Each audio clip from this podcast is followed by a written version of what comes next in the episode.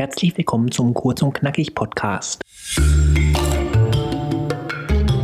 Faszinierende Wissenshappen für den kleinen Hunger zwischendurch in knapp zwei Minuten.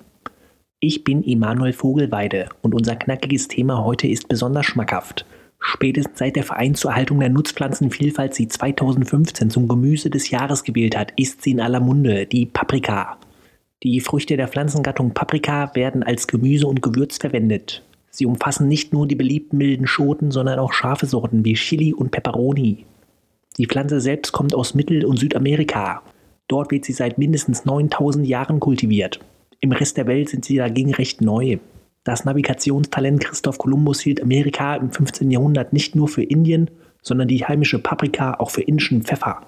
Er brachte die Frucht erstmals nach Europa. Dort war man ebenfalls der Meinung, was schmeckt wie Pfeffer, ist auch Pfeffer. Neben Pepper und Pimiento bedeutet das serbokroatische Wort Paprika letztendlich einfach Pfeffer.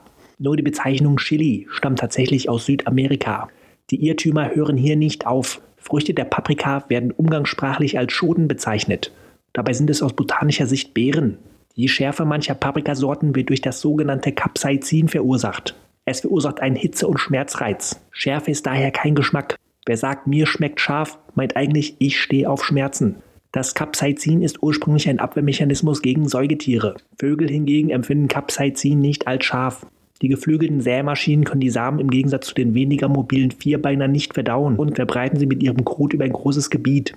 Ich hoffe, euer Wissenshunger ist aufs Erste gestillt. Und wenn euer Magen nach mehr knurrt, holt euch Nachschlag bei Kurz und Knackig.